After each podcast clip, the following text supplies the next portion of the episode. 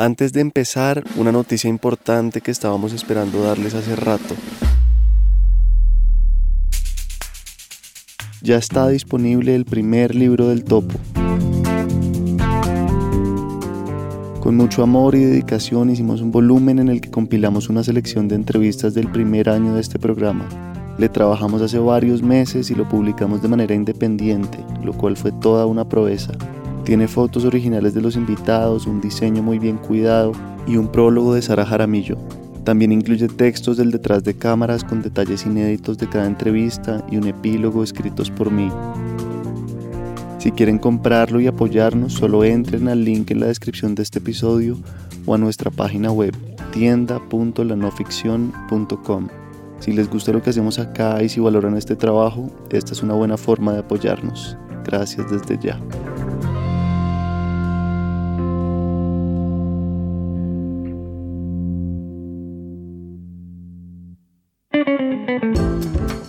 Antes de empezar, les invitamos a que conozcan Prisma, un nuevo podcast que estamos haciendo en la no ficción junto a El Clip, una organización de periodismo investigativo. En Prisma, la periodista María Teresa Ronderos habla con colegas suyos que han dedicado sus vidas a cubrir algunos de los mayores problemas de América Latina: el machismo, el abuso de poder, la desinformación, la crisis ecológica, entre otros. Ya están disponibles los primeros cinco episodios. Encuentren el link en la descripción de este episodio.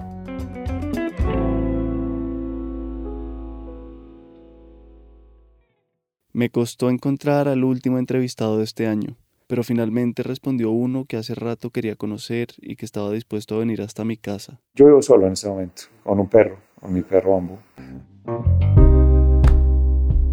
Ignacio Piedraíta es alto y delgado, es prudente y sereno, tiene un tono de voz casi inalterable y no se mueve mucho al hablar. Es un perro que es una mezcla de pastor alemán con otro que se llama Bernés. Es un perro grande también, es un perro negro muy lindo y muy buena compañía.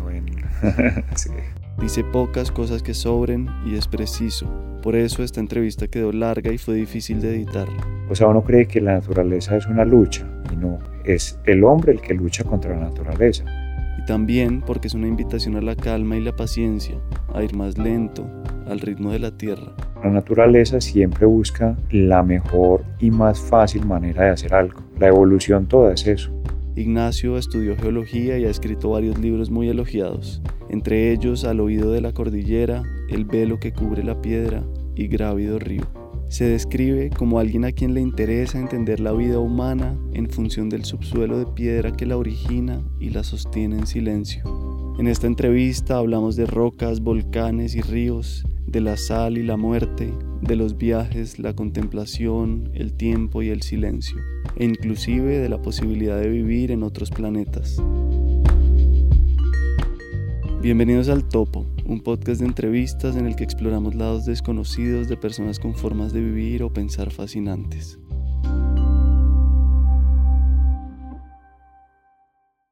Mi papá es agrónomo y él tenía un trabajo en el departamento del Cesar y prácticamente cuando yo nací a los 15 días ya estaba mi mamá conmigo allá en una finca lejos de todo y ahí pasé mis primeros cinco años de vida. Entonces, pues era una vida pues muy de la familia, muy con mi mamá, porque igual en el día mi papá se iba pues a hacer su trabajo, volvía en la noche, pero una vida muy particular porque pues eh, había luz de planta solo un ratito por la noche, un poquito de televisión y de resto era pues vida de finca. Y eh, mi mamá me enseñó a leer en esos cinco años. Entonces yo creo que ahora que me lo dices, pues lo veo claro. Y es que está marcado mucho pues una empatía con la naturaleza o una armonía, digamos mejor, con la naturaleza y con las letras. Yo cuando llegué al colegio ya sabía leer y escribir. Entonces de ahí se empieza a hacer como ese matrimonio un poquito particular.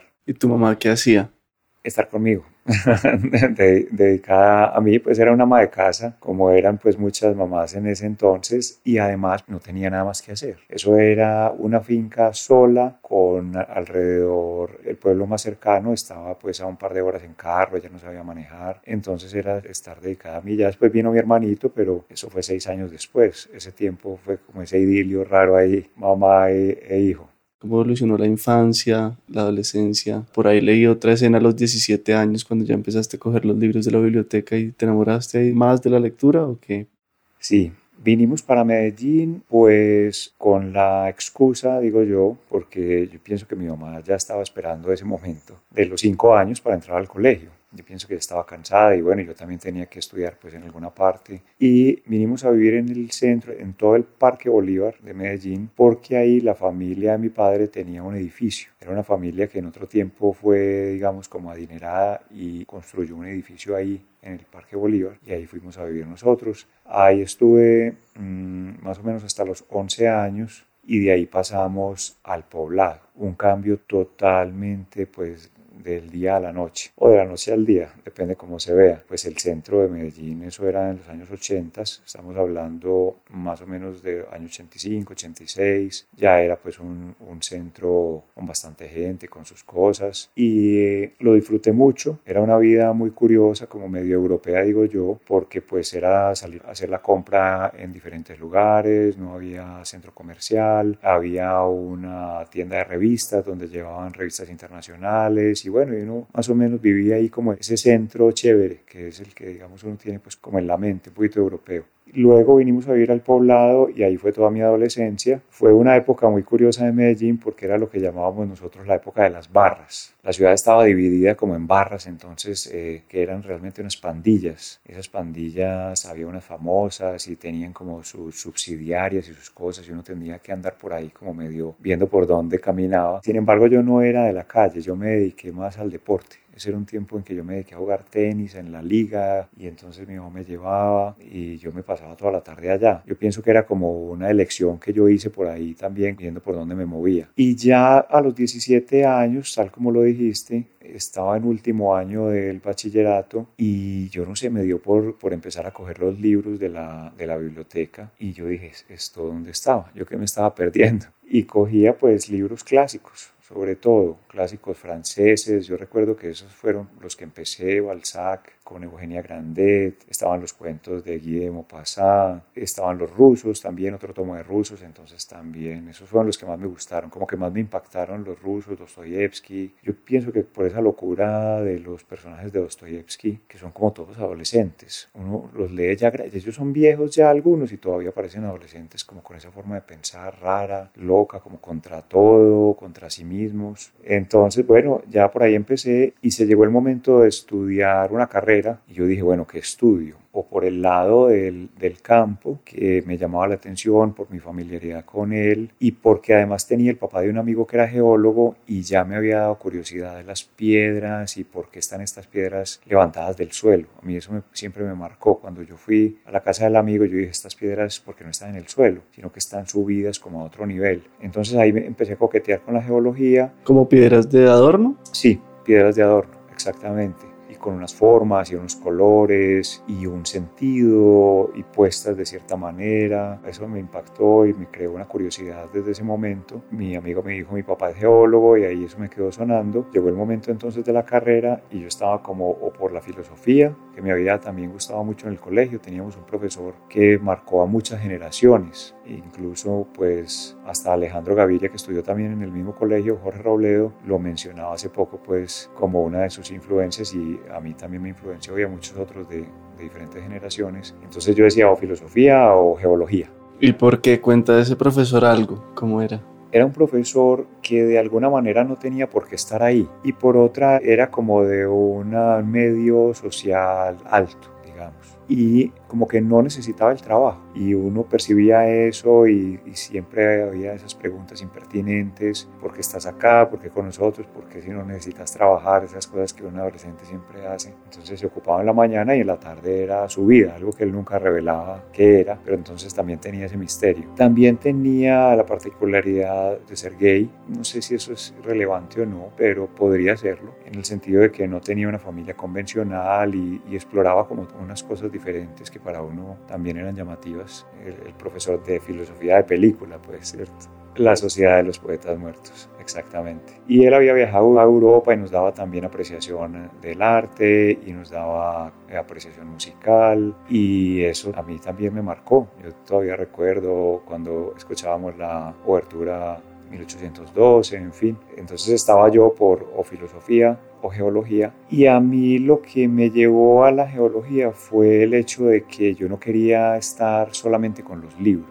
Yo como que intuía, yo decía, bueno, por ahora estudio la geología y salgo, salgo a conocer, a viajar, a conocer el país sobre todo y ya más adelante veremos. ¿Y ahí ya tenías ese bicho de viajar o no mucho? Sí tenía, claro, sí tenía y en geología es viajes todo el tiempo todos los fines de semana son de viaje, entonces, claro, yo quería salir todavía no muy lejos, sino como conocer la naturaleza en, Colombia, pero yo no me veía como geólogo no me veía como geólogo ya en una empresa, quizá en la universidad sí. Y empecé a trabajar en la universidad como asistente de investigación, pero ya me di cuenta que tenía que irme a hacer un doctorado y no, yo dije, si yo sigo este camino, yo no soy capaz de esperar más para escribir. Y hasta ahí tu vida interior, ¿cómo era? Como que había habido ya, no sé, cuestionamientos importantes, crisis, cambios de mentalidad, de conciencia. Sí, yo en la universidad conocí un escritor que pienso que me influenció, fue el primero que me influenció de verdad, es decir, el primero que, me hizo algún daño, y fue Jack Kerouac, estadounidense, en los años 40 y 50 escribió sus obras y esa rebeldía me la inoculó Kerouac y ese, ese fue el que me causó la primera crisis, que fue como renunciar a todo, o sea, no seguir los caminos que estaban marcados para mí. Eso involucraba varias cosas, eh, vivir más la noche, probar un poco drogas, otros estados de conciencia, viajar, sobre todo ya hacer viajes largos y especialmente pues como buscar el propio camino. Eso y su forma de escribir. Ya luego me quitaría de encima esa forma de escribir que no era la mía, pero sí me influenció interiormente mucho. Tanto que cuando yo salí de la universidad, pues armé ahí un poco como el engaño de que quería, necesitaba un tiempo y todo. Después de trabajar un año como asistente de investigación, dije, no, yo necesito un año. Y ese año hice mis primeros viajes a Sudamérica. Yo ahí digo, ya no, no voy a dedicarme a la geología. Ahí estuve en Estados Unidos ocho meses, ahí entré estudiando inglés y viajando también por las montañas de allá. Volví y dije, no, ya no quiero más geología, definitivamente quiero escribir. Y en ese momento entró Elkin Restrepo, el poeta y cuentista de acá de Medellín, entró a dirigir la revista de la Universidad de Antioquia. Eso fue año 2000, 2000, 2001. Y recogió como un pequeño grupo de jóvenes que queríamos escribir y empezó como a formarnos ahí en la revista. Entonces escribía minúsculas, que se llamaba la sección, que abría todas las revistas, todos los números de las revistas de la Universidad de Antioquia los abría la sección de minúsculas y éramos ese grupo de jóvenes de por ahí unos 6, 7 personas y ahí nos íbamos formando también ahí estaba, por ejemplo, Pascual, Pascual Gaviria, que además había salido conmigo del colegio. Somos contemporáneos. Él se fue a estudiar Derecho a Bogotá y volvió con la misma idea pues mía y ahí nos reencontramos. Entonces ahí fundamos ya una revista aparte que era Rabo de Ají con Camilo Suárez, que era el cantante de Bajo Tierra y ahora cantante de parlantes y ahora profesor de literatura. Él también dejó el derecho, era como esa misma línea y se había dedicado pues a la música y él sí estudió literatura formalmente. Entonces nos juntamos los tres y sacamos Rabo de Ají y estuvo pues varios números, también nos la gozamos mucho, fue otro aprendizaje. Yo creo que yo siempre he sido juicioso, o sea, un poquito solapado digamos a veces, pero en realidad nunca fui pues como el hijo calavera, uno, no, tranquilo realmente todo el tiempo con ellos. Y yo siempre he sido como muy de explicar, de tratar de, contar lo que está pasando en mí. Y ellos pues siempre lo, lo entendieron y les gustaba, les gustaba que yo estuviera escribiendo. Y lo de Kerouac, que eso me quedó ahí como sonando, pues ¿cómo te influyó? ¿Qué en ti cambió? Yo pienso que fue buscar el propio camino, no necesariamente un camino de drogas o de la oveja negra. Incluso hasta el mismo Kerouac tampoco era una persona tanto como parece o como se le ha mitificado. Él lo que era era perezoso, no le gustaba trabajar, le gustaba viajar en los veranos, La mamá le mandaba siempre plata porque era tan malo para trabajar que no era ni siquiera capaz de volver de donde se iba viajando. Él escribía, mandaba plata para regresar, siempre vivió con ella. Entonces, finalmente es una rebeldía como interior Acá también estaba el ejemplo de los nadaístas, que vendrían a ser como unos abuelos cuando nosotros los empezamos a leer. Ya uno los leía como con el cariño del abuelo y me gustaban, a mí me, me gustan los nadaístas. Y ahí también hay dos vertientes, está la vertiente de Eduardo Escobar y ellos que eran más como los poetas malditos, pero está también Jaime Jaramillo Escobar, que era el poeta pulcro, el poeta que se levantaba temprano, el que no bebía, pero que también había buscado su propio camino. Yo pienso que esa es lo clave, que no estaba mal querer hacer las cosas como uno pensaba que debían hacerse. Bien, y mm, bueno, si quieres hablar un poco de Grávido Río y leemos ahorita unas partes, pero sí, ¿cuál es un poco el contexto de este libro? Grávido Río nació por una inquietud que yo tenía hacia el río Magdalena. A mí me daba como, o sea, lo natural es para una persona de Medellín y de Antioquia es hablar sobre el Cauca pero yo tenía esas ganas del Magdalena y me daba temor. Incluso casualmente esta semana estaba leyendo un poema de Jaime Jaramillo Escobar, el nadaísta que se llama Sarta del río Cauca, y dice precisamente eso, el Magdalena me da miedo. Yo dije, ¿qué es esto? Claro, es que yo pienso que es una cosa regional. Como es más lejos, es más grande. El Cauca es turbulento, pero está más cerca, lo hemos visto desde niños. Y el Magdalena ya es como de otro nivel. Y otra cosa que iba en contra, aparte del, susto que me daba, era que Wade Davis estaba escribiendo un libro sobre el Magdalena yo dije, no, pues yo qué voy a decir, si este escritor, una persona ya, digamos, con tanta experiencia, pues seguramente va a abarcarlo todo. Fuera de eso, en la revista Semana salió un especial del Magdalena. Yo decía, pues que aquí ya dijeron todo, yo, yo, yo no, buscando excusas para no hacer mi propio libro, pero a la vez queriendo hacerlo. Entonces, con mi esposa dijimos, yo le dije, acompáñame. Para mí las mujeres han sido muy importantes porque como que yo me escudo en ellas, pienso yo. Ellas son las que yo le digo, no, compra un pasaje y vamos, llévame es como que yo la estoy llevando, pero ya sé que vos me estás llevando a mí. Entonces ella me acompañaba y, ah, bueno, y le dije, vayámonos para San Agustín a ver eh, si el río me dice alguna cosa. Y salimos para allá y efectivamente, claro, eso fue amor a primera vista con el río y ella me acompañó pues a esas primeras partes. Hay algo chévere que puedo ir metiendo ahí, es que en mis libros de viajes yo normalmente viajo acompañado, pero esas compañías están o ficcionadas o cambiadas por otras personas o a veces simplemente desaparecen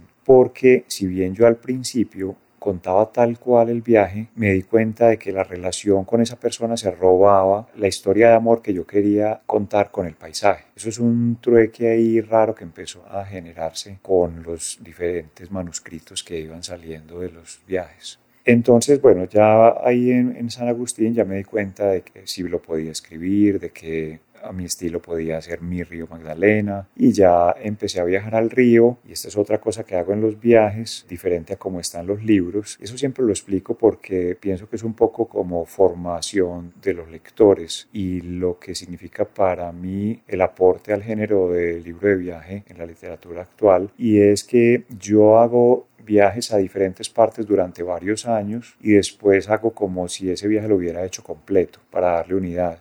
Bueno, entonces hay una frase que es de Thoreau, Henry David Thoreau, que esa es otra gran influencia mía, es decir, el que me hizo el segundo daño, que fue el que me hizo dejar la ciudad e irme al campo y sobre todo ir con mucho más decisión a lo contemplativo en mi escritura. Él dice que la montaña se sube cuando uno llega a la casa, o sea, no cuando la está subiendo, sino en su casa. Entonces ahí entendí que yo eh, hago el viaje, hago el recorrido, hay algunos recorridos que son urbanos, que están más que todo en el libro El velo que cubre la piedra. Yo hago el recorrido y ya empiezo a hacer otras cosas, yo no empiezo a escribir de una, hago otras cosas, vivo otras cosas, empiezo a leer, pero no tanto del lugar, sino las lecturas que yo quiero hacer. Y en esas lecturas yo empiezo a decir, ve, esto se parece un poco, este sentimiento de este poeta, por ejemplo de un Whitman o de un Blake o de un Holderlin se parece a lo que yo sentí cuando vi el Magdalena. Entonces ahí empiezo a hacer conexiones. Y esas conexiones son las que van nutriendo el viaje y van creando una nueva geografía que se superpone a la geografía que ya vi. Y en otra pregunta, así solo para entender cómo tu vida profesional, tú estás escribiendo todo el tiempo, vives de escribir y digamos esos viajes los haces como parte de tu trabajo 100% bueno, digamos que yo tuve una gran, una gran suerte y es que por familia tengo unas entraditas que me permiten como un colchón de tranquilidad. Yo no sé qué hubiera pasado si esas entradas no estuvieran ahí. Yo creo que ya me hubiera muerto porque yo no estoy hecho para el mundo laboral de verdad de las ocho horas, 15 días de vacaciones. Algo hubiera pasado conmigo. Estaría o en un manicomio, quién sabe. Entonces yo creo que esos antecesores, yo les tengo unas velas ahí y a los que han sabido mantener esa... Esa es una historia está muy bonita porque esos antecesores no eran adinerados, sino que les llegó a su vez una herencia. Eso es otra historia, pues, pero es muy chévere. Pero si quieres, cuéntala. Contémosla. Esto estamos hablando del año 1880 más o menos. Resulta que un antecesor tenía su hermana y esa hermana era casada con el secretario de Hacienda del estado de Antioquia del momento y él no tenía familia y cuando murió le dejó todo a su esposa y a su hermano. Y es muy curioso porque esa familia siempre ha tenido de a dos, de a tres hijos. Entonces algo de ese dinero vino a llegar acá. No es, pues tampoco no estamos hablando de, fortunas pues inmensas, sino simplemente y, que con esas entraditas y, y una vida más bien sencilla, eso me permite una tranquilidad. A eso le sumo yo las cositas que salen por ahí, una clase, una charla, esas goteritas que siempre son bienvenidas, que esas son las que uno utiliza para el viaje, es extra, es extrica. Entonces, esa es más o menos mi vida. Hay gente que hace lo que dos personas, yo hago lo que media. en términos de productividad capitalista no me da para más. Entonces, pues trato de hacer las cosas bien ahí como para pues, para que mis escritos como que compensen, ¿cierto? Diga, bueno, este no es el que más produce, pero alguna cosa nos... ¿Y no mantienes a nadie? ¿Hijos no? ¿Al perro? No, no tengo, no tengo hijos. Estuve casado durante 17 años. Mi esposa murió de cáncer en el 2020, pero es una historia de amor absolutamente hermosa y bueno, muy duro pues el duelo y todo, pero entre ella y yo digamos que logramos hacernos los bobos al mundo durante mucho tiempo. ¿Por qué? ¿Cómo qué?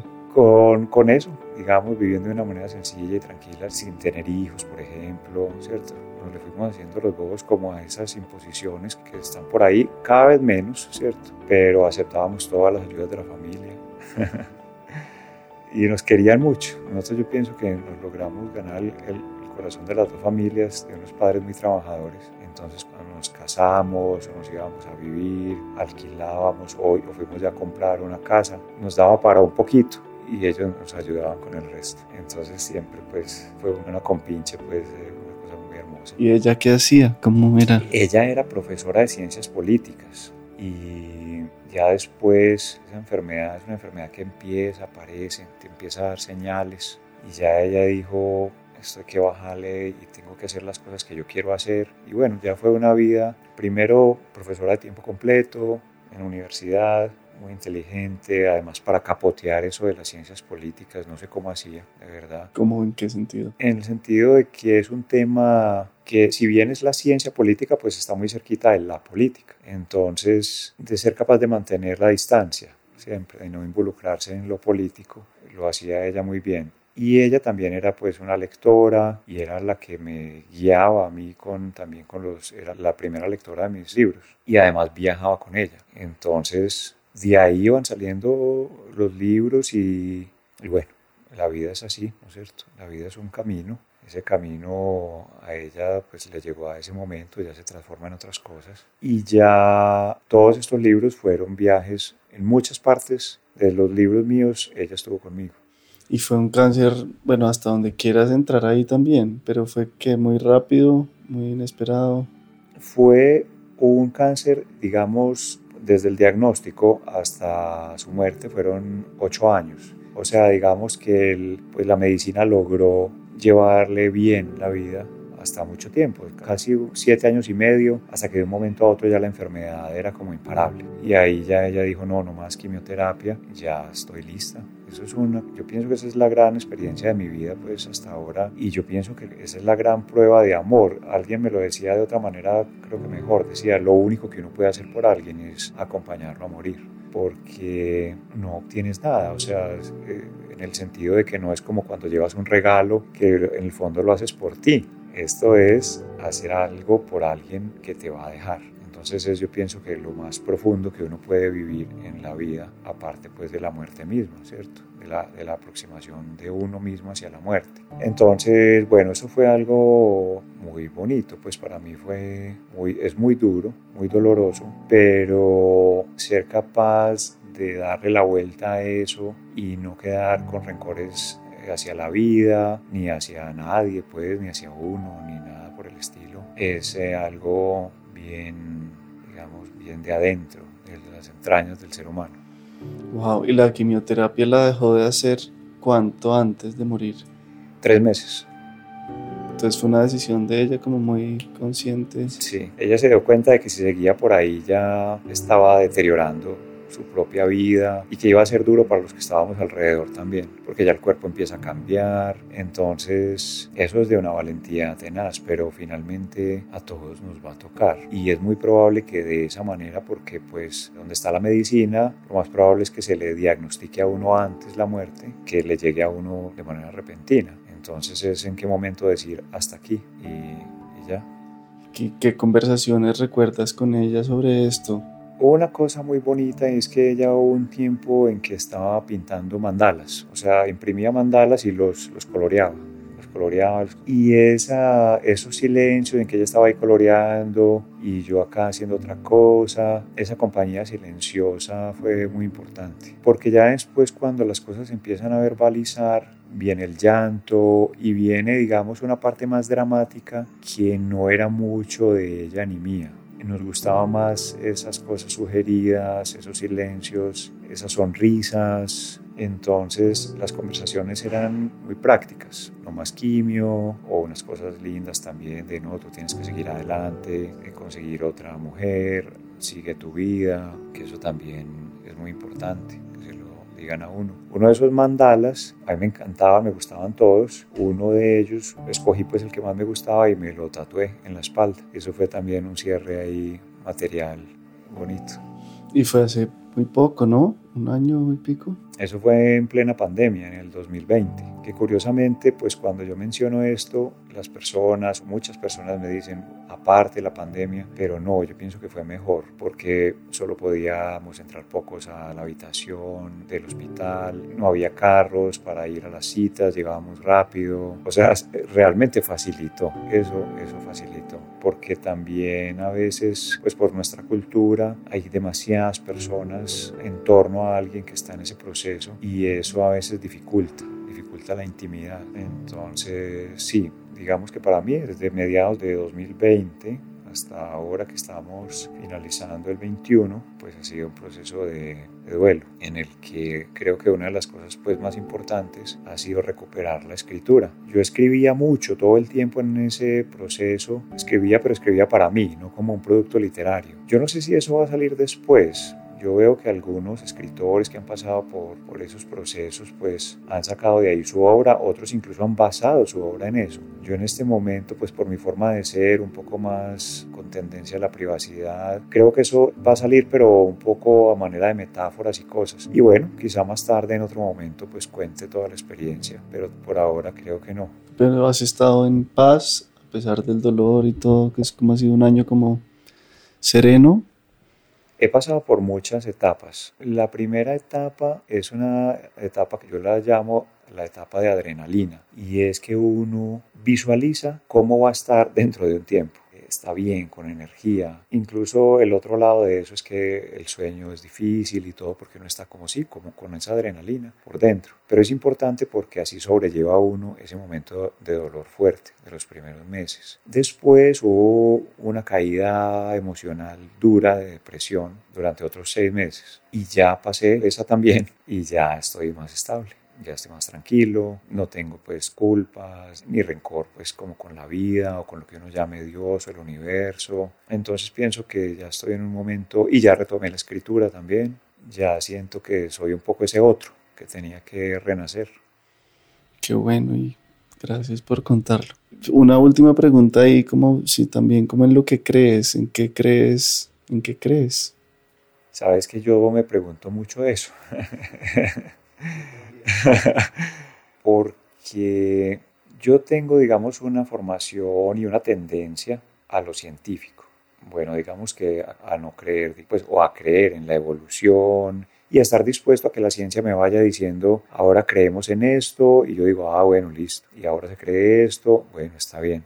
Digamos que ese edificio cognitivo o de conocimiento, mejor dicho, de la ciencia es al que yo más fácilmente adhiero. Pero también soy consciente de que a veces la ciencia se queda corta para contarnos las cosas de una manera con un poco más de color y de música. Y cuando, por ejemplo, con este proceso de vida, yo siento que todo, en este momento, todo cuadra, es decir, que la vida es perfecta.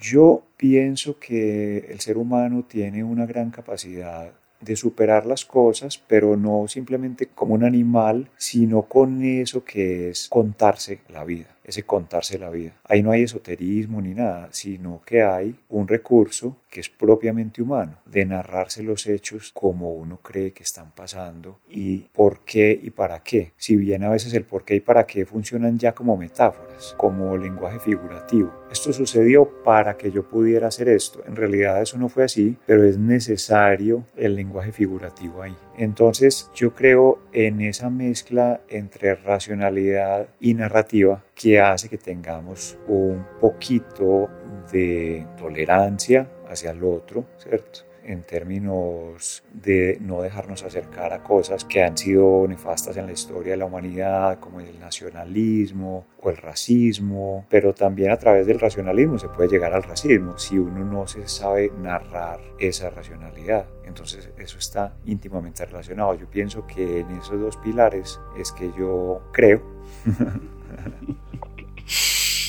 Muy bien lo del para qué dices es como que es otra historia que uno se cuenta, que uno se, se convence de que, fue, de que ese fue el para qué, pero que en realidad pues eso podría ser para otro, mejor dicho, uno se lo cuenta, es otro, otra interpretación. Sí, ahí hay un subjetivismo esencial, porque si uno no tiene ese subjetivismo, la vida como que no te enseña tanto como te podría enseñar. Realmente uno no evolucionaría tanto hablando de evolución, pues en términos de desarrollo personal, porque creo que eso es importante. Uno puede aprender de cosas. Y yo pienso que toda persona se tiene que ir volviendo un poquito maestro, porque hay otros que vienen detrás y lo están mirando. Todos, todos tenemos que hacer eso. Y la única manera de volverse un poquito maestro es contar con un grado de subjetivismo para darle significado a las cosas que le pasan a uno. Qué bien dicho.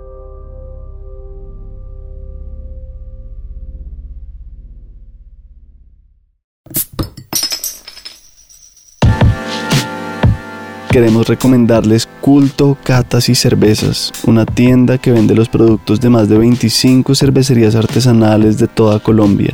No son cervezas cualquiera, hay de muchos tipos y sabores, entre ellos bocadillo, miel, chocolate y chile habanero. Por ser oyentes del Topo tendrán el 10% de descuento con el código El Topo en una sola palabra. Solo entren a su página web cultocervecero.com o a su Instagram y pídanlas por ahí. Ambos links están en la descripción de este episodio. Aprovechen este excelente regalo para compartir con amigos o familia este fin de año. Gracias a Culto, Catas y Cervezas por apoyar este podcast.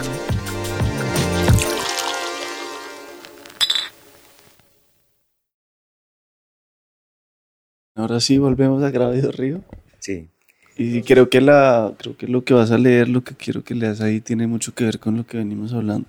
Sí, voy a leer un fragmento en el que aparecen Ewald Whitman y especialmente los presocráticos, que cuando yo, después de hacer el viaje y durante el viaje, yo estaba en búsqueda precisamente de en qué momento la ciencia se apartó o se comenzó a apartar de esa narración de esa, de esa subjetividad.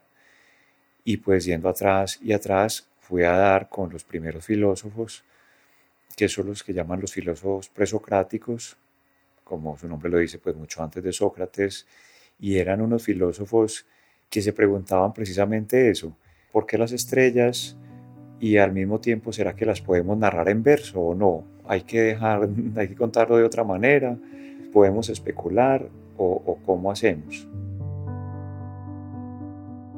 Genófanes, como los presocráticos en general, se abalanzaron contra la idea de la creación del mundo por medio de los dioses. Anaxágoras de Clasómenas decía, nada se crea, todo existe desde el principio de los tiempos.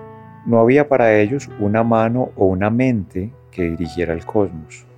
De la tierra nace todo y en la tierra todo se acaba, decía Genófanes.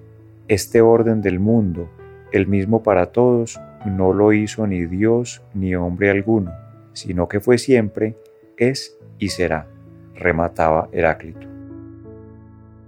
Gracias. Sí, no sé si quieras comentar algo ahí sobre esas ideas. Sí, hay algo que me gusta mucho de, de las ideas de los presocráticos y es que si bien ellos rechazaban cualquier idea mítica o un origen mitológico de los fenómenos naturales, pues en este momento eso lo leemos como poesía. Ellos decían las cosas como si lo estuvieran sacando del producto racional más trabajado y finalmente pues uno ha pasado el tiempo, 2500 años, y en este momento lo leemos como la invención de un niño o como poesía, porque Heráclito, por ejemplo, al leerlo, y cada vez los, pues, los filósofos lo reivindican más y lo traen y lo muestran, nos da la impresión de que fuera poesía. Eso es un punto que a mí me interesa mucho en mi escritura y es la relación entre poesía y ciencia. Son aparentemente muy distintos, pero hay un problema de tiempo y de punto de vista, que es el que normalmente no se considera cuando muchas veces se han enunciado teorías que aún más cercanas a nuestro tiempo, estamos hablando de 150 años, 200 años, teorías que se enunciaron y eran en ese momento dominio de los científicos más reputados del mundo, en este momento son mitos. Por ejemplo, antes de que se supiera que el continente suramericano y el África hacían parte de un solo continente, los científicos decían que había habido unos puentes transcontinentales que, por los cuales habían migrado las especies y eh, un montón de cosas. Si eso se cuenta en este momento, eso sería una perfecta fábula para niños eh, o una historia de ficción bien armada para adultos. Y en ese momento era ciencia pura. Entonces, lo que es lo poético y lo científico depende de las circunstancias. Y finalmente lo que es es la verdad, o sea, el criterio de verdad depende del momento en que esté viviendo la humanidad. Y hablemos de eso entonces, como cuál es la teoría o cuáles son las la explicación que tenemos del mundo en el que estamos y de por qué es como es y todo. Obvio, a grandes rasgos, pues por encima, pero digamos que ahora nos estamos moviendo a no sé cuántos kilómetros por hora flotando en el espacio, que el planeta fue un estallido, cuál es la explicación de dónde estamos en términos geológicos y de, de lo que sabes, lo que crees. Bueno, yo pienso que la geología, por la escala de tiempo que maneja, y asimismo la física planetaria, que habla de que pues, el universo tiene entre 13.000 y 15.000 millones de años, que el Sol nuestro tiene unos 5.000 millones de años, que la Tierra tiene 4.500 millones de años, y que los procesos normales geológicos del ascenso de las montañas, la apertura de los valles, son imperceptibles para el ser humano, todo ese conocimiento se convierte automáticamente en metáfora para el conocimiento del propio ser humano en su escala pequeña de tiempo. El hecho de que nosotros no veamos cómo una montaña asciende, o como una montaña se erosiona, porque eso pasa a lo largo de cientos de miles de años, sí nos puede llegar a enseñar a mirarnos con distancia sobre los procesos sociales.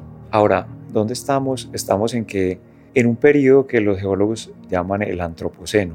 Normalmente los periodos geológicos duran mucho tiempo y están definidos por los sedimentos que dejan esos procesos. Entonces, un proceso geológico de, digamos, e, erosión de unas montañas antiguas que duró 100.000 años, deja una pequeña capita de 1, 2, 3, 4 metros, pero también pueden ser pues un kilómetro de puros sedimentos.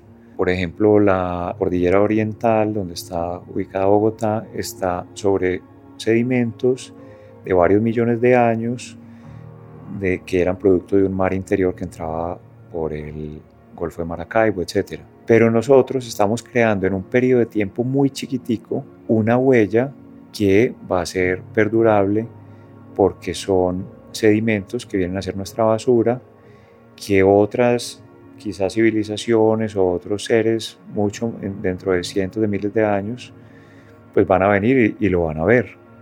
ah, es que esta gente, aquí hubo alguien, algún ser que dejó esta cantidad de plástico, digamos, de tanto espesor, comparable a esas otras cosas que sucedían en millones de años.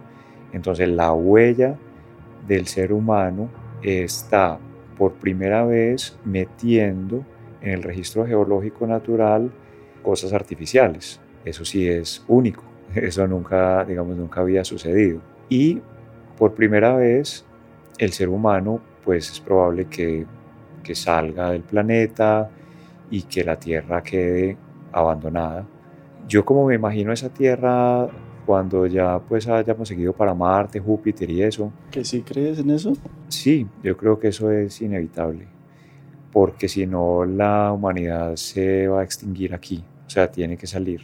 Y pues digamos las élites y eso van a vivir allá. Aquí va a quedar como los pueblos, como los pueblos que son chiquitos, las cosas funcionan a medias. Eso aquí va a quedar, así va a quedar la tierra, pienso yo. Pero ¿cómo? ¿En cuánto tiempo? ¿Cómo, cómo has construido esa visión?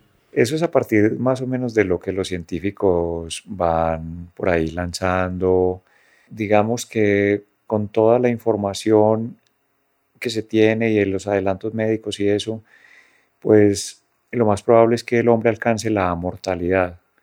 Eso ya se, se habla mucho que esa mortalidad es, es que pues, no es inmortalidad porque pues puede llegar un, o pues le puede caer a uno encima una piedra o alguna cosa y ya, lo desintegra y lo mata. Pero si no hay esa muerte física, es probable que la piel se regenere y que toda la parte cognitiva nuestra pase a otra, a un robot y continuemos siempre nosotros. Uno mismo continúe durante muchos, muchos años como un ser amortal. O sea, realmente la humanidad sí está a puertas de algo muy especial. Wow, esto es, esto es un poco la teoría de Yuval, de Harari. Sí. Wow, entonces a ver, sí, a ver, explícame un poquito más eso. La visión es que la conciencia se, o la mente, o como si la conciencia se meta dentro de un robot, dentro de algo artificial, que sea inmortal. Sí, exacto, que sea amortal, o sea, eh, con lo, lo, que decíamos ahorita. Sí, eso lo expone muy bien Harari pues basado en los últimas, en lo que se está haciendo científicamente en el mundo ahora, en los laboratorios pues de Estados Unidos y Europa, los, eh, los que más cerca están, están tratando de, de, crear como una especie de hombre nuevo y eso, meterle, por ejemplo, datos de todo tipo al cerebro humano, como una especie de cerebro expandido computacional, donde uno puede tener, por ejemplo, toda la la meteorología de este momento, saber si va a llover o no, saber un montón de cosas, tener información casi infinita. Y el paso siguiente sería transportar eso, la conciencia, a un robot o hacernos nosotros mismos amortales si es posible parar el envejecimiento celular. ¿Y eso qué diferencia hay entre amortal e inmortal? Es el hecho de la muerte física, porque pues, o sea, si te coge un bus y te puede ser amortal, o sea, estar hecho para vivir por muchísimos años o infinitamente, pero si pasa un bus y te vuelve pedacitos, no queda nada. O sea que esa muerte sí sería posible. La mortalidad es contando con que si no pasa esa, ese choque raro que lo convierte a uno en nada, físicamente, pues podría seguir viviendo de manera indefinida. Wow, hay un montón de temas y que has cubierto mucho en tus libros, es como los volcanes y me si quieres, no sé si empezamos por la, como la descripción de lo que fue la erupción, lo que es una erupción y la del Nevado del Ruiz, que también la describes ahí muy bien y ahora leemos un pedacito. Sí, cuando yo estaba escribiendo sobre el río Magdalena, quería escribir ese río expandido, no solamente el río y su cauce y las gentes que viven a, su, a sus orillas, que es lo que normalmente pues se trata, sino pues como tengo la geología y todo eso, ir a ese río que se expresa en distancias y temporalidades que generalmente se nos escapan. Y una de ellas es que tiene que ver, que tenía que ver o tiene que ver el Nevado del Ruiz con el río Magdalena, que aparentemente están muy lejos, pero cuya evidencia de que están muy relacionados es Armero. ¿Qué pasó en Armero en, 1985? Una pequeña erupción, no, fue una erupción grande, una pequeña erupción lanza sobre todo una ceniza gruesa, tipo arena y piedras muy calientes, caen ahí cerquita incluso del, cráter. No tiene que ser muy lejos. Eh, estamos hablando de uno, dos, tres kilómetros del cráter alrededor. Y de un momento a otro funde toda esa nieve. Y esa nieve pues ya empieza como, sale aparte como vapor y mucha como agua y tiene que empezar a fluir por los ríos que nacen ahí. Y uno de esos ríos es el río Lagunilla, que nace en el, en el Ruiz y va durante 40 kilómetros andando por unos cañones así fuertes en forma de V, de v y cada vez cogiendo más árboles, piedras, suelo y se vuelve una cosa espesa que andaba más o menos a unos 15 metros por segundo. O sea, cada tic-tac del reloj era 15 metros, 15 metros. O sea, no es una cosa muy veloz, es relativamente veloz, pero de una altura de 40 metros, que cuando llega al Valle del Magdalena encuentra una planicie donde estaba Armero.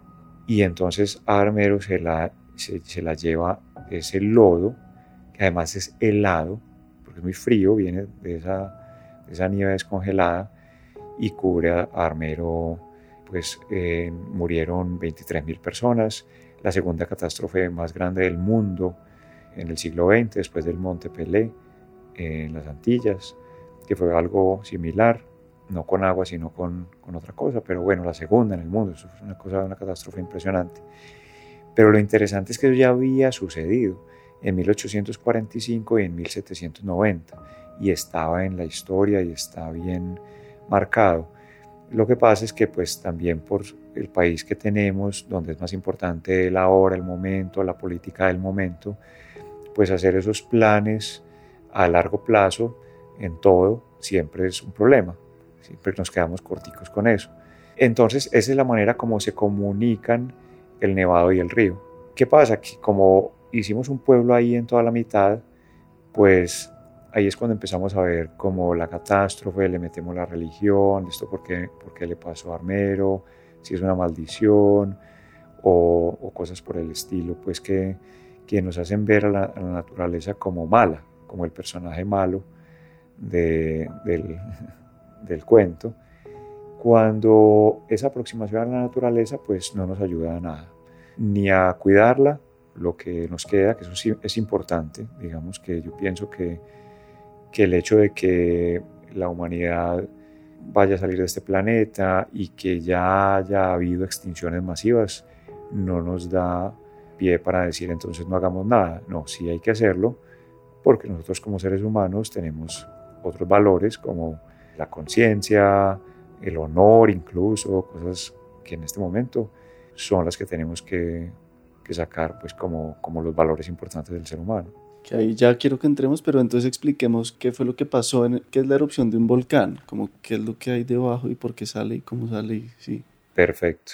La Tierra es como un huevo duro, o sea, un huevo cocinado, que tiene una cascarita dura en la parte de afuera, y esa es la roca sobre la que todos caminamos y construimos las ciudades y todo. Pero debajo de esa roca, que tiene unos 30 kilómetros de espesor, que es una capita, pero son 30 kilómetros. Exacto. Debajo la roca está en un estado como plástico, como una plastilina. Y esa plastilina, por estar más caliente, tiende a subir y quiere de alguna, de, alguna manera salir. Más abajo de la que está plástica hay una que está más líquida y esa que está líquida logra meterse por unas fisuras hasta llegar hasta salir a la superficie. Eso es un volcán. Es eh, la lava, es esa roca de adentro muy caliente que está tratando de salir. Y como sale tan rápido no se alcanza a volver piedra en la salida, sino que ya se vuelve piedra cuando sale, se derrama por las laderas y ahí sí se vuelve, se vuelve roca. Las, las erupciones cambian. Hay unas erupciones que son más suaves, como por ejemplo la del volcán La Palma de hace poco, o las de Hawái, que sale como una salsa de tomate, que son las de la Feria de la Ciencia y todo eso. Esa es una es menos explosiva y es menos dañina, porque realmente, aparte pues de que los medios le dan mucho realce, la lava se ve venir. O sea, es como que sí, pues hay tiempo de que la persona salga de la casa, digamos. Si viene, va a acabar con la casa, pues eso obviamente no es nada bueno, pero da tiempo. Pero las que son las, las otras que son más explosivas, como las del Vesubio, por ejemplo, o, o, las de toda la zona andina, son una, una, explosión muy fuerte, casi siempre de cosas sólidas, no tanto de lava líquida. Y esas son las peores porque por esto que puede pasar en Armero, porque descongelan la lava que hay alrededor y forma esas avalanchas. ¿Y predecir o saber cuándo sale y por qué sale, si es un misterio total? Sí, sí, porque la escala en la cual se puede prevenir, o sea, no es misterio total, pero sí hay una gran incertidumbre, un gran, un grado de incertidumbre que de hecho se hizo en el Nevado del Ruiz. En Armero antes, seis meses antes, ya había pasado como un armerito y ya habían ido los geólogos y con gente con geólogos internacionales que sabían más y todo, y dijeron, esto puede pasar. Lo que pasa es que no sabemos cuándo. Entonces, mantener un pueblo, decirle a la gente de un pueblo, váyanse hasta nueva orden, es muy difícil. Eso es prácticamente imposible. Pero sí, sí, sí se podría haber prevenido. Bueno, entonces volviendo a lo que decías como del ser humano en la etapa en la que estamos en la conciencia que tenemos en la relación con la naturaleza que tenemos, pues qué hay que hacer, ¿no? Esa es la pregunta que todos tenemos. Sí, esa es una pregunta muy buena que todos, todos los, las personas están haciendo a todos los niveles en este, en este momento en el mundo. Pues requerimos una gran cantidad de energía y esa energía tiene que salir de alguna parte. Además de todos los materiales, para construir una casa, para hacer un ladrillo, para hacer un computador, para hacer un carro eléctrico, todo eso tiene que salir de la minería y hay que hacerla, pues porque es, es muy difícil que el ser humano vuelva a unos estados anteriores, porque ya eso lleva una inercia, una fuerza. Pero sí se podría pues explorar más energías limpias. Lo que pasa es que por donde se le busque no es fácil. Las energías limpias todavía no están muy desarrolladas. A todo genera un impacto. La energía más limpia que hay y, más eficiente es la energía nuclear. Pero cuando pasó lo de Fukushima, inmediatamente en Alemania salieron a las calles a decir no queremos energía nuclear y le tocó al gobierno modificar su plan a largo plazo y decir no hay energía nuclear. Y Alemania en este momento tiene un problema que, de la energía que lo que tiene que hacer es comprársela a otro, finalmente. O sea, no es que los alemanes, o sea, esos que salieron a la calle a protestar y todo, quieren una vida normal, con construcciones, con sus computadores, con, su, con toda la demanda normal, pero sin, sin la fuente de demanda. Entonces, ¿qué es lo que está pasando ahora? Y es que como la mayoría de la, de la población actual del mundo es por primera vez y desde hace apenas algunas décadas mayoría citadina, urbana, ya perdió esa conexión entre de dónde vienen las cosas que yo consumo y cómo tengo que ser responsable con ellas. Entonces, ese es el gran reto que tiene en este momento la, la humanidad. Volver a darse cuenta de que cualquier cosa que hace tiene un efecto y un impacto fuerte. Y las decisiones políticas no es simplemente no al petróleo, no a las refinerías, no a, la minería, porque finalmente no va, no va a haber de dónde seguir sacando las cosas, pero sí un poco esa conciencia puede llevarnos a consumir menos. O sea, eso es un enigma que no tiene, pues no voy a dar yo acá la respuesta. Es simplemente uno ahí medio balbuceando lo que uno quisiera que pasara, que es, en resumen, que más conciencia de que nuestra vida depende de la naturaleza, a pesar de que hayamos cortado o que veamos borrosos ¿Cómo así que un computador sale de una mina? Sí, cada chip, cada chip de silicio, el silicio es, es un mineral y hay que sacarlo de una parte. y así el carro eléctrico y así cualquier otra tecnología que nos haga sentir a nosotros un poco mejor, aún esa tiene que salir de la, de la tierra. Y hablemos un poco de eso y volvemos a tu libro y a tu, sí, a, las, a la literatura que, que es como esa idea de ver a la naturaleza en uno mismo y como lo que tú describes muchas veces es la vida a través de la naturaleza y de los fenómenos naturales. Hay una frase, no sé, se le atribuye a Einstein como mira profundamente la naturaleza y entenderás mejor todo, ¿no? Algo así, no sé si lo has oído, pero... No lo he escuchado, pero, pero sí, el, eh, ¿qué pienso yo? Que por mi historia de vida y lo que me ha ido llevando a mí a interesarme por una cosa, por otra, creo que la literatura tiene mucho que aportar a eso, en nuestra tradición, a través de la literatura. Y tiene mucho, mucho que hacer la literatura para ayudarnos a entender no solamente nuestro papel en este momento, sino el papel del ser humano en la sociedad que ya está repartida por todo el mundo, que es una sociedad de origen capitalista, liberal, en fin, liderada pues por Estados Unidos y Europa, que tiene pues muchas cosas buenas, pero también tiene otras que no, que son las que están también creando infelicidad. Eso de superarse, siempre querer ser mejor, tratar de tener más seguidores o que me lean más, en el caso de los escritores, o que compren más mi producto, en fin, y o a los niños que, o los jóvenes que los miren más, los aprueben más, en fin, lo que está trayendo es una gran cantidad de depresión y de infelicidad. Entonces ahí es, esta es una idea que yo trato de que sea transversal en Grávido Río, porque los ríos son precisamente quienes nos enseñan lo contrario. Y es que no se trata de subir montañas y estar esforzándose, sino más bien de fluir, de dejarse ir. Y eso es el río en esencia. Y todo, todo río triunfa, porque todos desembocan en alguna parte. Y todos finalmente desembocan en el mar, salvo pues unos pocos eh, que tienen una cuenca interior, pero, pero todos triunfan. Entonces, eso es algo que en nuestro modo de vida le ha ido como quitando a la gente. O sea, usted o triunfa o es un perdedor. Y resulta que pues la mayoría no triunfamos porque siempre va a haber alguien que está más, más arriba, más arriba, y uno siempre está como debiendo. No, es que este sí, yo no, y empiezan las comparaciones y todo, y resulta que de un momento a otro está uno deprimido y, no sabe por qué. Qué bien, qué buena explicación. Ahí creo que hay una página, me miro, hay una que es una cita de Parménides, que es que si, si quieres, pues como un consejo para la vida, y es que no cargues lo que tú no puedes cargar.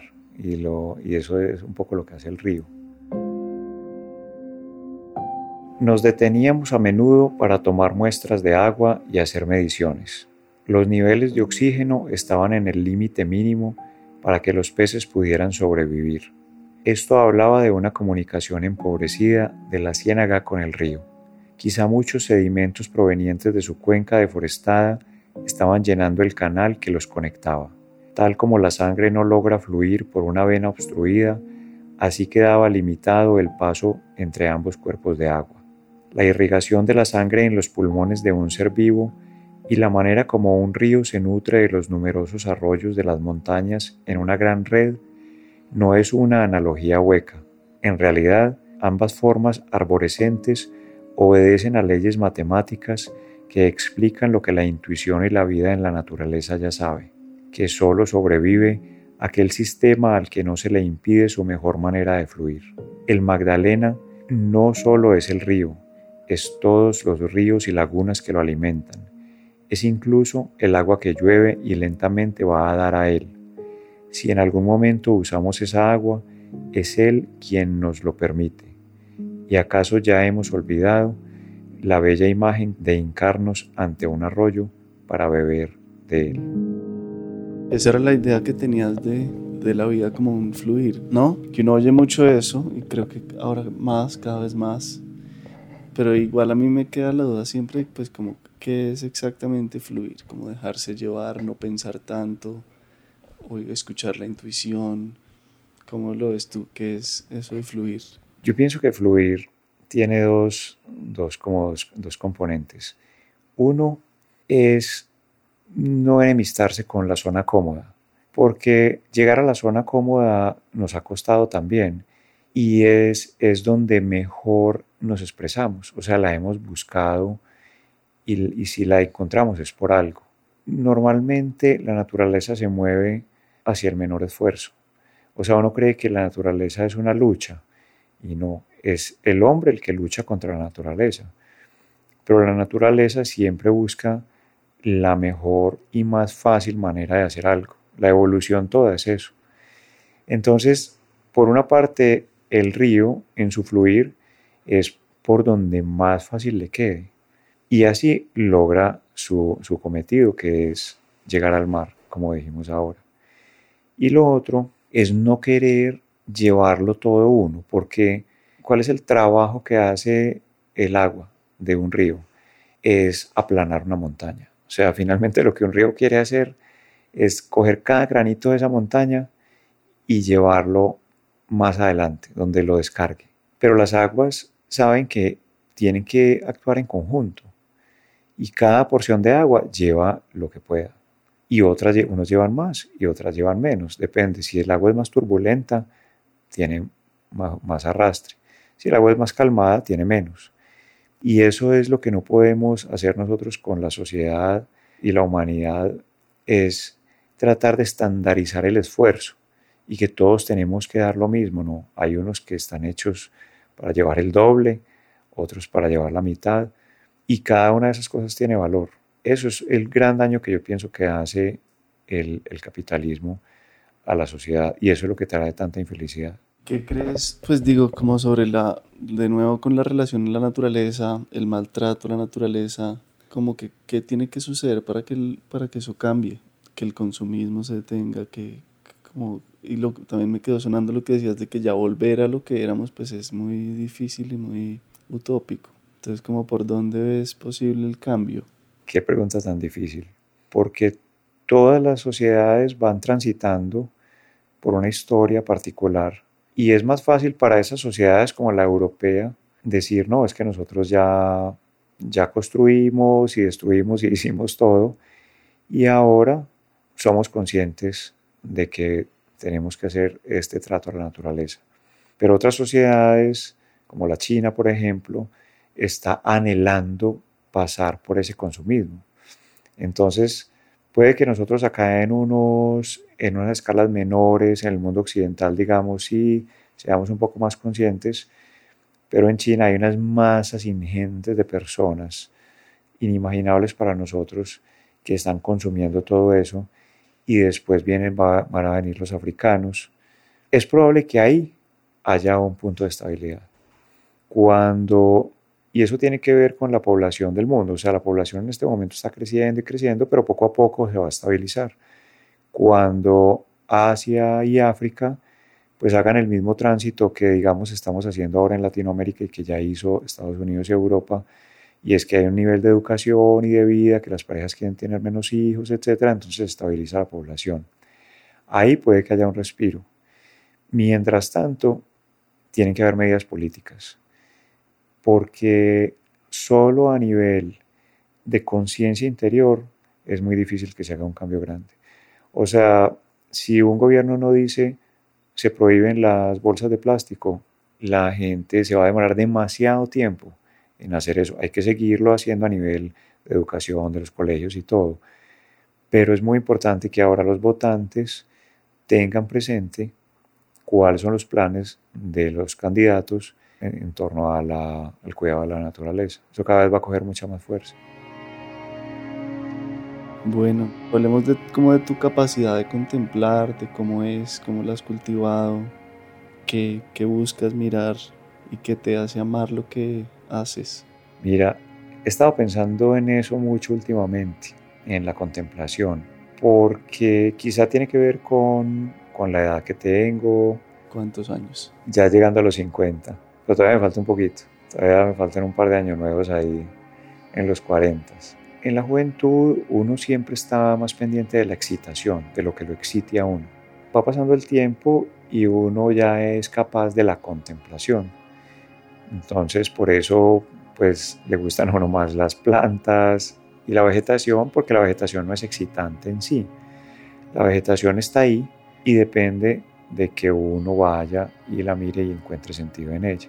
Entonces llega un momento en que uno ya es capaz de que uno no le ve sentido estar todo el tiempo o todo el día consumiendo cosas que despierten en uno algo, sino que uno más bien quiere estar despierto para despertar en otro ciertas cosas.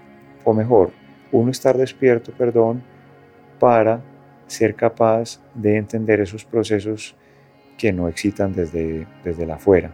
Eso es una, yo pienso que la contemplación casi que está relacionada con la edad de una manera intrínseca, porque uno ya es capaz de disponerse a, no tanto de salir en búsqueda de. Entonces, eh, para uno poder contemplar tiene que trabajarse a sí mismo y estar dispuesto a que el paisaje llegue a uno. Yo antes era más de viajar lejos, entonces primero la cordillera de los Andes y de ahí salió al oído de la cordillera y como que mientras más lejos mejor, pero después entonces ya era el río Magdalena, ya en Colombia, después el velo, el velo que cubre la piedra, ya me acerco a la ciudad o cosas más cercanas, y yo ya llevo cinco años viviendo en una finca y es como que la finca cada vez me jala más y uno no quiere salir de allá. Entonces estoy haciendo un bosque, haciendo un bosque de dos hectáreas y eso para mí es lo más importante en este momento de mi vida. O sea, yo estoy, tengo una persona que me ayuda, que, hace, digamos, la parte física y yo voy detrás como Heidi en la pradera, sembrando los árboles, pero entre los dos hacemos una cosa, digamos, una simbiosis perfecta, porque él es un campesino, está acostumbrado al trabajo físico, algo que uno no está acostumbrado, uno, uno en el mejor de los casos trabaja una hora, pero no se sabe dosificar, todo eso.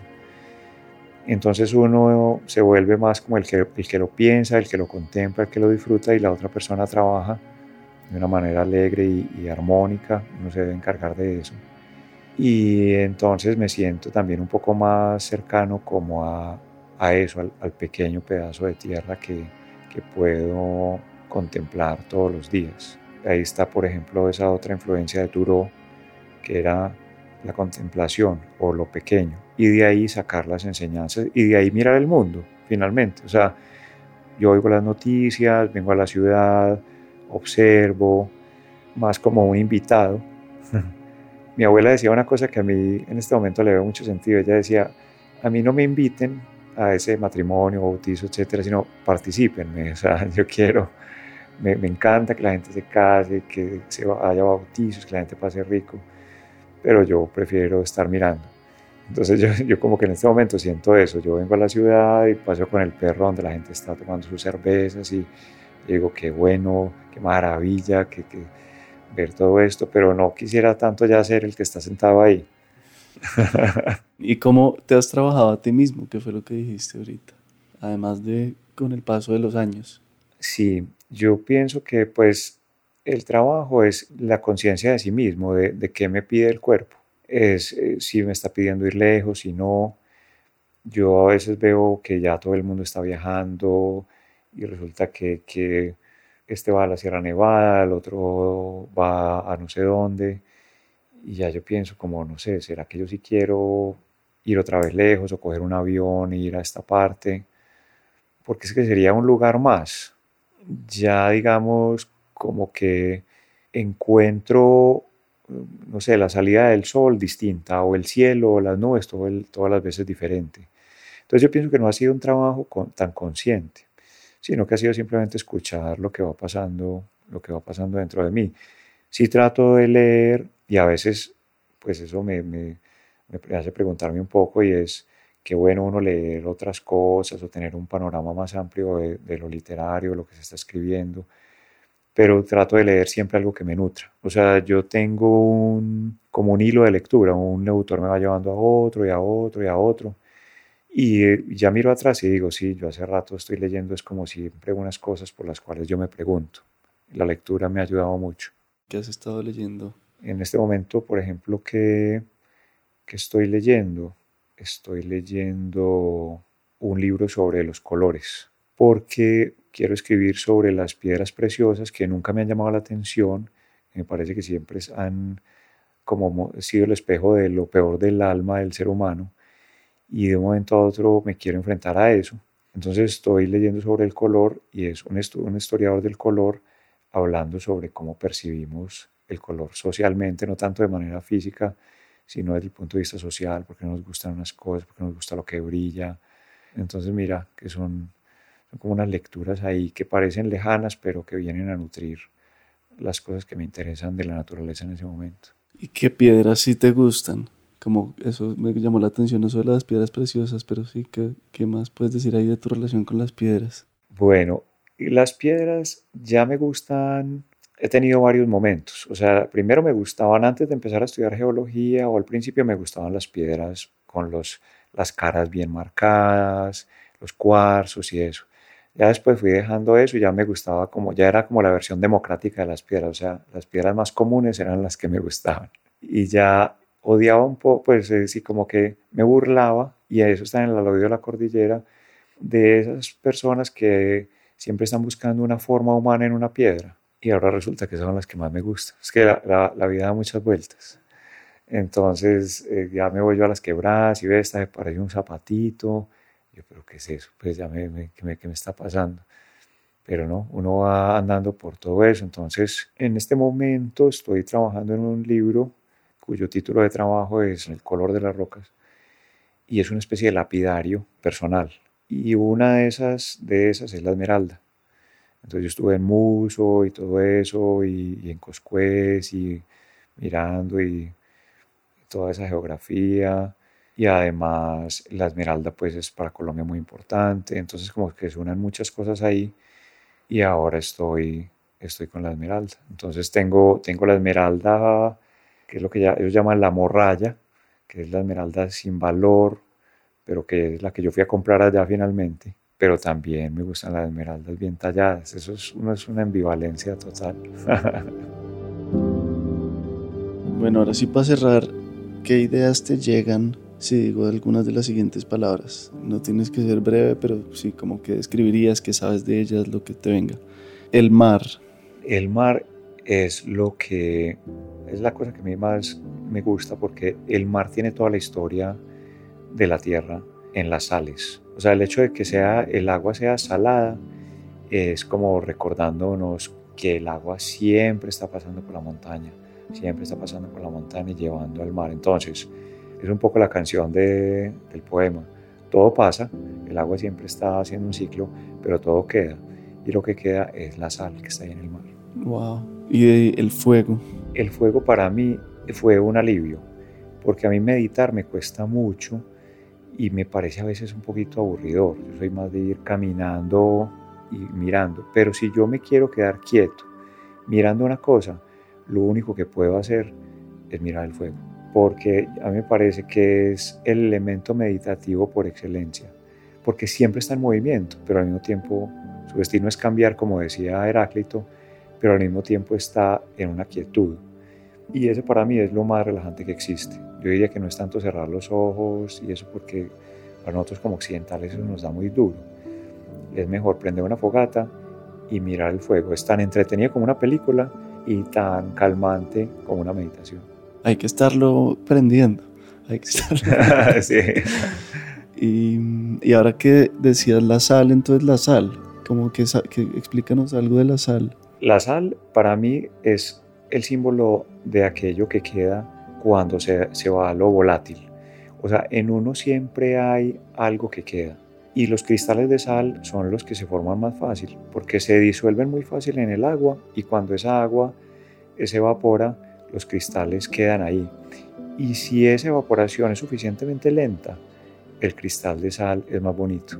¿Y las piedras? Yo pienso que las, las piedras es la metáfora del ser humano por excelencia, porque es al mismo tiempo lo más opuesto no tienen una vida como la tiene el ser humano, son pesadas, no aspiran a la levedad y son capaces, digamos, de contener el tiempo, que es la eternidad a la que queramos o no queramos, siempre estamos aspirando. ¿Y el sol? El sol es el, renacer. Para mí esa, el hecho de que el sol vuelva y salga es una cosa maravillosa. Marca la unidad de tiempo por excelencia del ser humano que es 24 horas. Esa es la, yo pienso que uno no debería pensar mucho más allá de eso. Esa es, simple y llanamente.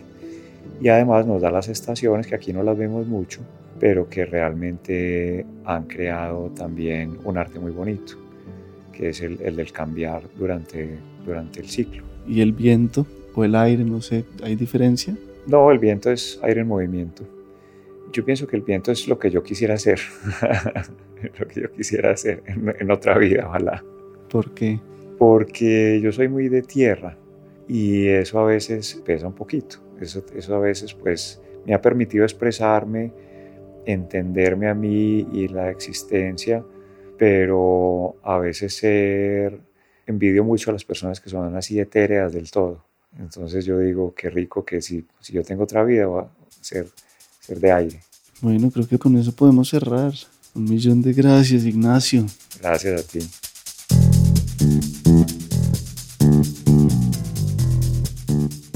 El Topo es un podcast de la no ficción. El guion de este episodio fue revisado por Consuelo Pardo.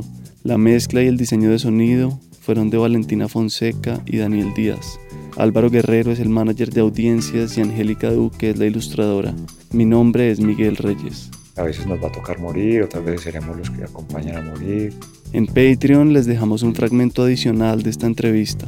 Y hay que tratar de ser feliz finalmente. Pues eso sí, o sea, por respeto a la vida. ¿Piensas mucho en la muerte? Ya sí pienso más, más en la muerte, para que no me deje perder la perspectiva de la vida. Porque en la medida en que vemos la muerte lejos, lejos, lejos, de que todo es curable, de que a mí no me pasa, pues entonces nos preocupamos por cosas muy chiquitas. Encuentren el link para unirse a nuestra comunidad en la descripción de este episodio y hagan parte con el aporte que quieran. Por otro lado, queremos también recomendarles un podcast de una querida colega llamado Intimacy Stories. Son historias reales y muchas de ellas anónimas sobre la intimidad. Se habla de erotismo, amor, desamor, aventuras, mucho de lo que vivimos en silencio.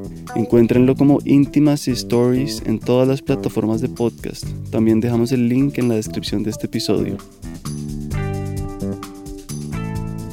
Gracias infinitas a quienes ya se han sumado a nuestra comunidad y apoyan este proyecto. Algunos de ellos son María Fernanda Gutiérrez, Natalia González, Catalina Moskowitz, Sebastián Rojas, Carolina Moreno, Sergio Daniel Vargas, Laura Arias, Diana López, Mónica Merchán y Carolina Barrera. Si quieren preguntar o comentar nuestro trabajo, nos pueden contactar por redes sociales. Estamos como Podcast del Topo. Muchas gracias por estar acá.